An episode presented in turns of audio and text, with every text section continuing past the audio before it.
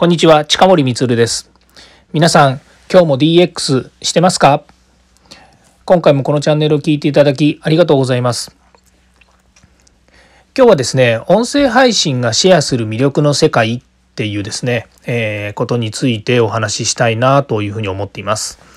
音声配信がシェアするっていうふうに言ってますが、そもそもですね、音声配信のプラットフォーム、え、ヒマラヤに今これ載っけてるわけなんですけれども、えーと、私はまあデフォルトで、えー、まあ、企画をですねした時にそのいくつかのプラットフォームの中でどれを選びますかと言った時にですね即座にその、え、ヒマラヤにしますっていうふうに言ったんですね。でなんでヒマラヤを選んだのかっていうとこのお話なんですけども、まあ、これは音声のですね、配信を今までやってきておられるですね、もうプロの方たちとか、実績残してる方たちというのが世の中いっぱいいてですね、まあ、その方たちもですね、いろんなとこで発信をされているので、まあ、今更私が、あの、えー、その、ヒマラヤというプラットフォームがすごいとかですね、まあ、他の Voicy さんとかですね、スタンド FM さんとかいろんなのがある中でですね、えっ、ー、と、どれがいいとか悪いとかっていうお話をですね、するつもりはもう全くないんですけれども、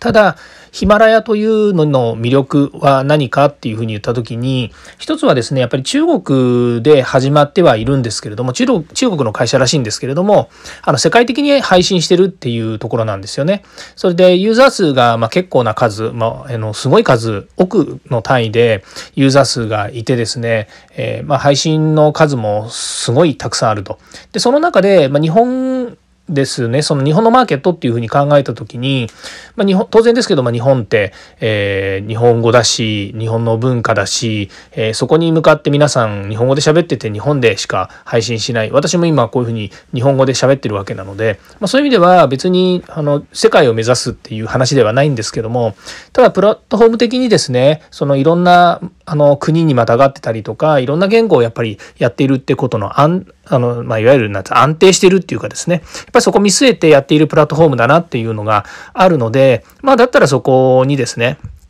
あの、載せたらいいんじゃないのかなっていうことと、まあ、もう一つが、もう本当これ第一印象ですね。私のも勘なんですけれども、やっぱ見た、そのプラットフォームのですね、あの最初にこうログイン、ログインをする前なんですけれども、あの UI とかを見てですね、あなんとなくいいなっていうふうに思って、ヒマラヤにしました。で、まあやってみて感じたことは、そうですね。まあ一番最初にですね、ヒマラヤ始めちゃったので、他のがいい悪いっていうのはわからないっていうのはもちろんあるんですけれども、まあそこそこ自分ではですね、これ、あの満足してます。で、この管理プラットフォームについてはですね、まあ僕と、それからと、一緒に企画していただいている堀内さんとですね、あの、えっ、ー、と、管理をしている。例えばそのタイトル変えたり、エピソードのタイトルを変えたりとか、それから、えー、編集した本編の音源については、あの、編集してですね、あの、えー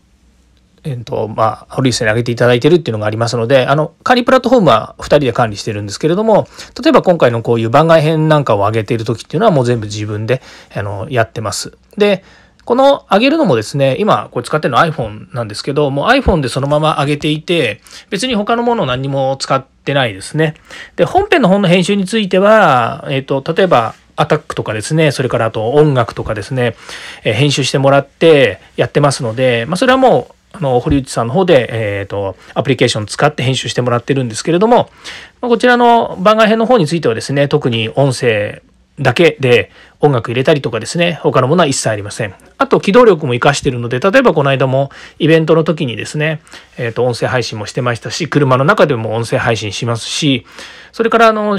出張とかですね、あの出かけてる先でやるときには、ちょっと静かなところに行って、音声配信をこそこそやってるっていうような感じなので、もう機動力活かすんだったらもう iPhone で十分で、で、iPhone から録画、あごめんなさい、えっと、録音を、え音声録音をできるですね、え仕組みは整っていて、まあ、全部は iPhone、iPhone っていうかまあスマートフォンですよね、があれば、あの、こと足りてしまうっていうことなんですね。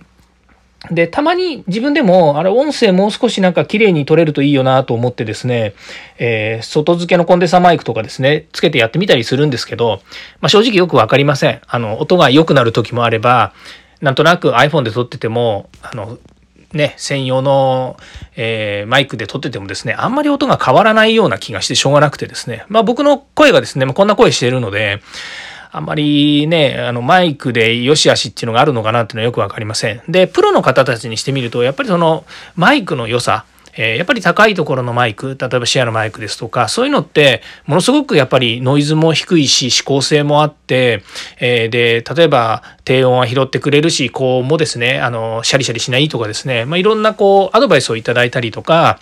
えまあ、音もね聞かせていただきながらこんな風になるんだっていうのも今まであの感じて知ってはいるんですけれどもただ自分自身がそこまでこだわりを持って音に音にというか声にこだわりを持ってですね編集しようっていうふうに全く思ってないです。まあ、それよりもこの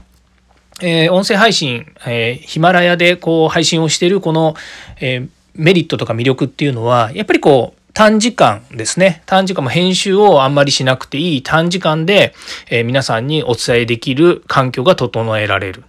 で、撮って音声をアップしたら、その後すぐにですね、えっ、ー、と、エピソードのタイトルですね。をあの書き換えられるんですけど、これはもちろん、えっと、スマートフォンで全部できますし、またその、えっと、例えばスタジオとかですね、あの、どっかの場所でやってるんであれば、パソコンと連動させてるので、パソコンでログインして、で、タイトルを変えたりとかですね、それからそこのタイトル以外にも、えっ、と、記事の内容を書くことができるので、例えば、今回であれば、この、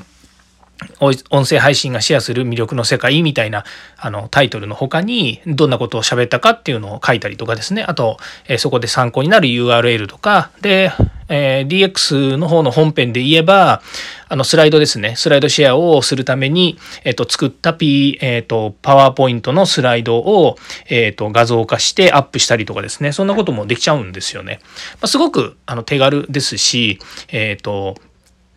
まあ、これをやる、これをやるっていうのは、その、えー、ヒマラヤにですね、音声を乗っけて配信するっていうのは、ものすごく、あの、手間のかからないやり方をしています。で、まあ、やり続けても、ね、40回ぐらいこうやって配信をしてるので、ある程度、えっ、と、自分の中でのですね、えっ、と、そう、ルーティンというかですね、大体まあ、固まってきているので、まあ、苦もなくできると。それからもう一つがですね、この、あの、魅力の話なんですけれども、これが前も少しお話しましたが、その RSS 配信というのができているので、マルチキャストができるということなんですね。どういうことかっていうと、えヒマラヤの RSS の URL をですね、Spotify、Google、ポッドキャスト、それから Amazon のポッドキャスト、それから Apple の iTunes の方の、えー、ポッドキャスト、これに今載っけてるんですね。ですから、基本的にプラットフォームは5つのプラットフォームで、まあ、世界、まあ、日本人しか聞かないかもしれないですけど、世界で発信してると。これ面白くてですね、今日本とアメリカとベルギーでなんか聞いていただいててですね、もちろん日本の試合が一番多いんですけれども、次にアメリカ、次にベルギーでなんか、えっ、ー、と、聞いていただいてる方がいてですね、もうすごい嬉しいなっていう感じなんですけども、まあこれも、えー、ヒマラヤの魅力の一つかなというふうに思ってます。あもしかすると、あの、Spotify とかですね、Google Podcast で見つけて聞いてくれてるのかなというふうに思うんですけど、実はもう、あの、どこから流入してきてるのかってよくわかんない状態なので、あんまり言えることでもないんですね。ここはまた改めてですね、調べがついたらお話ししたいなと思います。それから、えっ、と、本編の方のスライドについてはですね、ノートっていうですね、えっ、と、これはもうテキストの方の、えっ、と、なんでしょうね、ブログになるんでしょうかね。そっちの方の SNS の方で、えー、いろいろえー、と解説書いたりとかですね、それからスライドシェアをするっていうことで、そこに、あの、パワーポイントも載せるように今していますので、まあ、そっちもご覧いただければと思います。あとは私がやっている Facebook、Twitter、まあ、たまにですけど、Instagram に、えっ、と、拡散のためにですね、シェアしたりとかですね、まあ、そっちでやり取りをしてるっていうようなこともありますので、まあ、こういうですね、いろんな、えっ、と、音声配信を通じてですね、いろんな自分がやってる SNS とかの連携ができるっていうのは、これはもう面白いなというふうに思います。あと会社のことで言えばですね、会社のホームページやブログ、オウンドメディアっていうところでの掲載とかですね、それから会社の方でも SNS、Facebook、Twitter、Instagram なんかをやっていますので、で、あと今度、えっ、ー、と、私が関わっている、えっ、ー、と、検定資格の方では YouTube も始めたりとかですね、まあそういうのがあるとですね、まあ、管理するのはいろいろ大変なんですけれども、それでも同じインターネットを通じたサービスっていうものをですね、こう、えー、なんでしょうね、連携して捉えられるということで言えばですね、ものすごく、あの、これからえー、そうなんでしょうね、こうシェアがかかって、で、皆さんにお届けできる、あの、すごく魅力的なマーケットだなというふうに思っています。また聞いている方とかですね、そういったその年代とか、それから属性も違うので、そういったところもまた、あの、マルチキャストの魅力かなというふうに思っています。またですね、あの、いろいろ分かったことがありましたらお話ししたいと思います。今日も聞いてありがとうございました。ではまた。